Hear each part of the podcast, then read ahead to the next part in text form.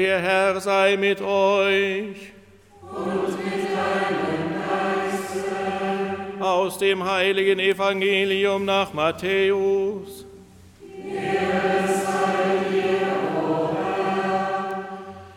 In jener Zeit sah Jesus einen Mann namens Matthäus am Zoll sitzen und sagte zu ihm, Folge mir nach. Da stand Matthäus auf und folgte ihm. Und als Jesus in seinem Haus beim Essen war, kamen viele Zöllner und Sünder und aßen zusammen mit ihm und seinen Jüngern.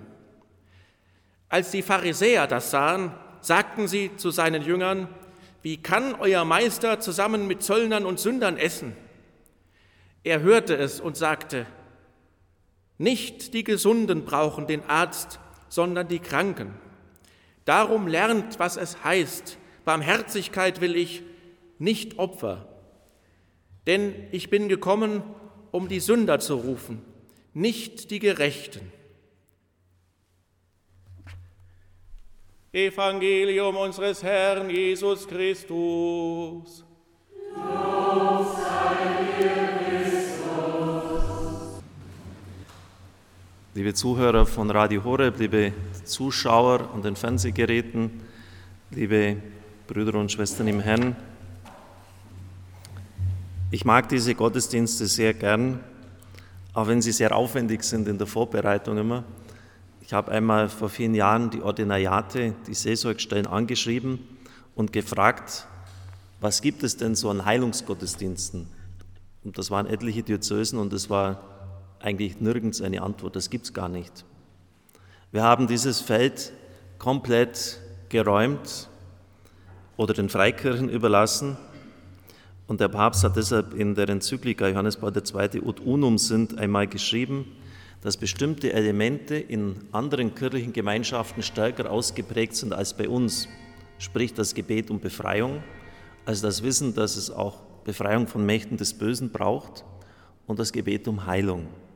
Und das ist schon eine gewisse Tragik, liebe Brüder und Schwestern im Herrn, denn wir haben auf diesem Gebet eine unglaubliche Kompetenz.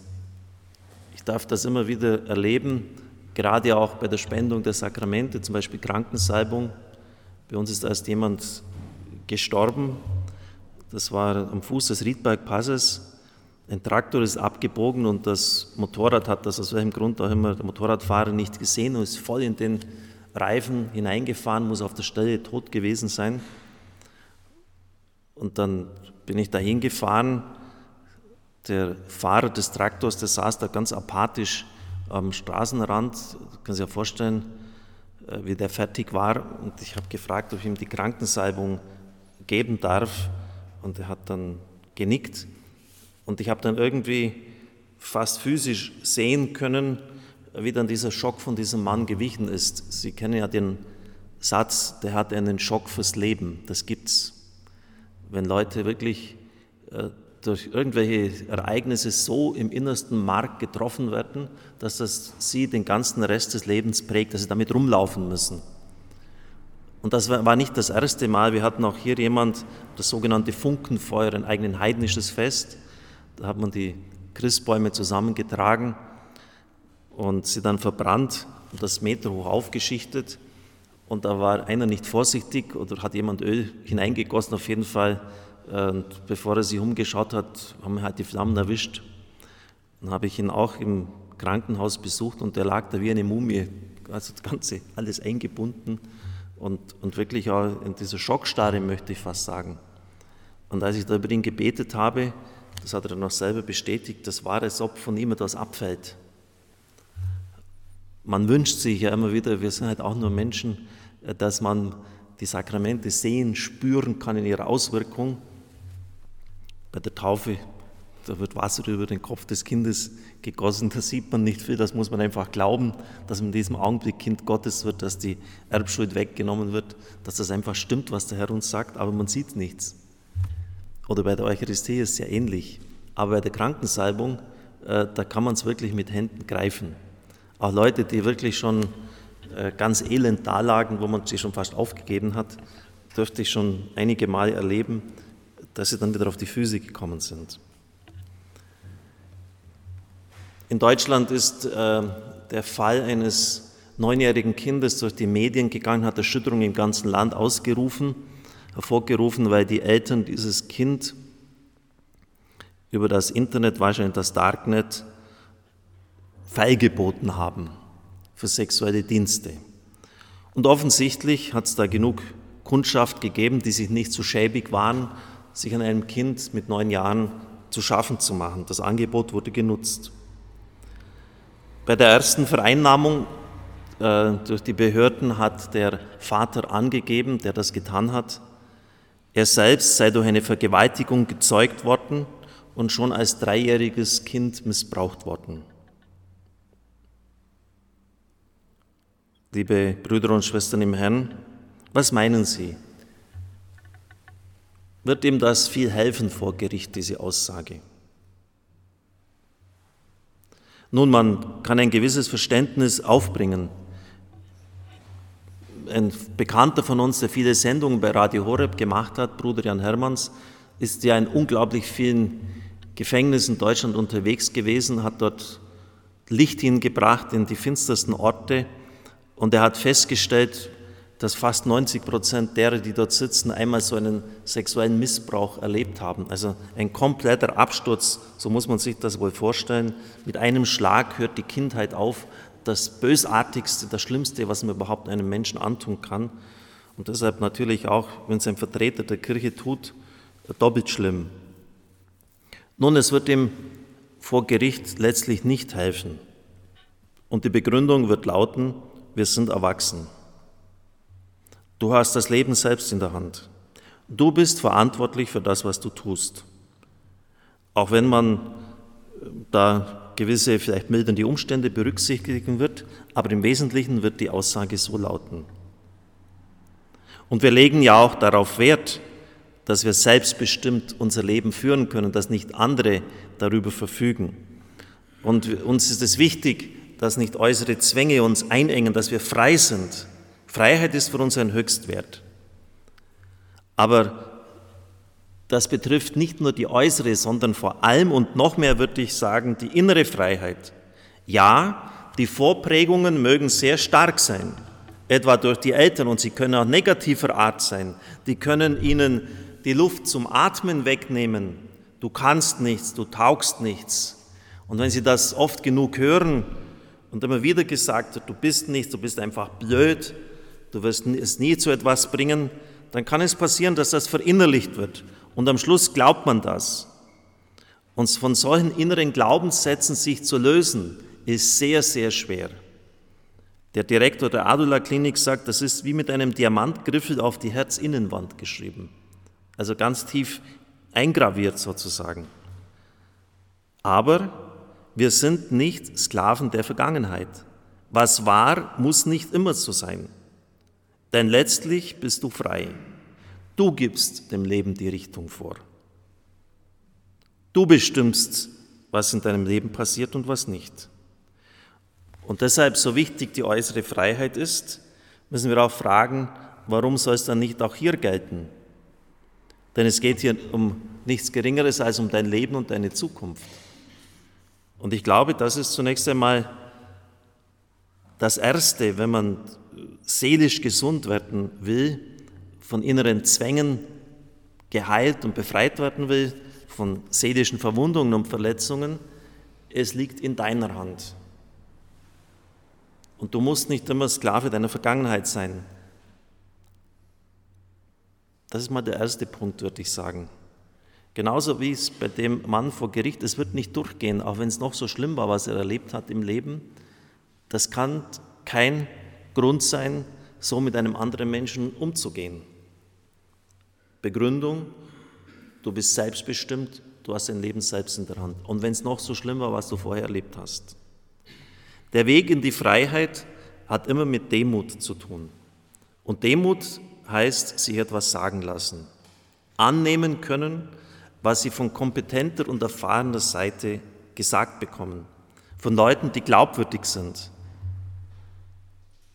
die sich auf diesem Gebiet als Fachleute erwiesen haben, die keinen Vorteil davon haben, wenn sie dir etwas Bestimmtes sagen, die es selbstlos tun, weil es ihnen um dein Wohl geht. Und ich sage ihnen eins, was sie dann hören werden, ist fast immer unangenehm, weil es darum geht, eingefahrene Denk- und Lebensmuster zu ändern. Das erste Wort, Markus 1,15, das Christus bei diesem Evangelisten sagt, heißt Metanoete. Gewöhnlich wird das übersetzt mit kehrt um. Wörtlich übersetzt heißt es aber denkt um. Denkt anders. Seht die Sachen von einer anderen Warte aus.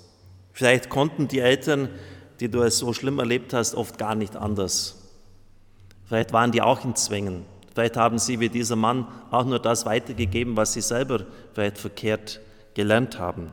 Denk um, sieh das anders. Und das geht eben nicht per Knopfdruck. Denn jahrelange Muster und Sicht und Verhaltensweisen lassen sich nicht so einfach wegbeamen.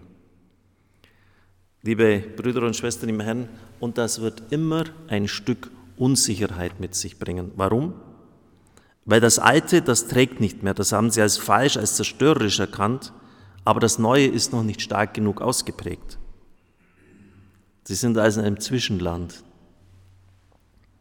Und die Gefahr, zurückzugehen, aufzugeben, schaffe ich nicht, wird nie funktionieren, ist riesig. Aber es geht nur so ein Weg in die Freiheit. Liebe Brüder und Schwestern im Herrn, wir haben heute im Evangelium die Berufung von Matthäus gehört. Der Papst hat im Jahr der Barmherzigkeit uns ein wunderbares Gebet geschenkt.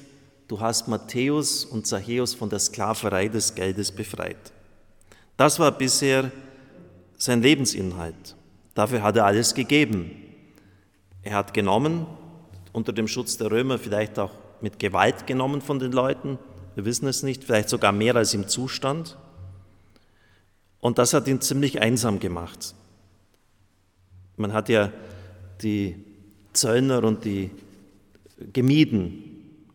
Sie wurden von den Leuten ausgegrenzt. Wahrscheinlich dürfte er kaum eine Synagoge mal von ihnen gesehen haben. Also eine Kirche würden wir heute sagen. Und weil sich es dann mit Kumpanen leichter aushält, ist er halt mit anderen Zöllnern und Sündern zusammen. Und wenn der Herr ihn jetzt ruft, folge mir nach, folge mir nach, dann heißt das, steig aus aus deinem Leben. Und von jetzt an ist das Geld nicht mehr das alles Dominierende. Und von jetzt an wirst du auch nicht mit deinen Kumpanen, mit deinen Muchachos zusammen sein, sondern du wirst dein Leben ändern. Und er wird oft genug zurückgeschaut haben wenn er jetzt da unterwegs war und kein sicheres Einkommen mehr hatte, da hat es doch früher vielleicht besser gehabt. Im tiefsten Sinn natürlich nicht, wenn man seine Unfreiheit sieht und was der Herr ihm anstelle davon gibt. Aber das ist auch so ein Beispiel, liebe Brüder und Schwestern im Herrn. All das aufzugeben, ist alles andere als leicht. Seinem Leben eine komplett neue Ausrichtung zu geben auf den Herrn zu schauen, vieles hinter sich zu lassen, um dafür noch viel mehr zu bekommen. Und das heißt vielleicht auch manche Denk- und Verhaltensmuster. Liebe Brüder und Schwestern im Herrn, leider ist das mit sehr viel geistiger Kraft und Arbeit verbunden. Aber es gibt keinen anderen Weg in die Freiheit. Und ich werde heute Abend für Sie beten, dass ihnen das gelingen möge. Gerade als ich äh, am Nachmittag hergekommen bin, war eine Frau da, die von einer Heilung berichtet hat. Ich bin immer wieder erstaunt, wie der Herr so seine Gnadengaben über die Menschen ausschüttet, aber auch von großen Erschütterungen. Da ist ein lieber Angehöriger gestorben, dann das eigene Kind. Und mit all dem fertig zu werden, ist sicher nicht leicht legen wir heute alles dem Herrn hin, legen wir es in sein heiligstes Herz hinein. Und ich werde für Sie beten und, beten wir miteinander, dass wir all das, was uns vielleicht irgendwie negativ geprägt hat, wie bei diesem einen Mann, dass wir da unsere Freiheit in Anspruch nehmen und sagen, ja, ich möchte mich von dem lösen, Ich möchte in der Freiheit und Freude der Kinder Gottes leben. Amen.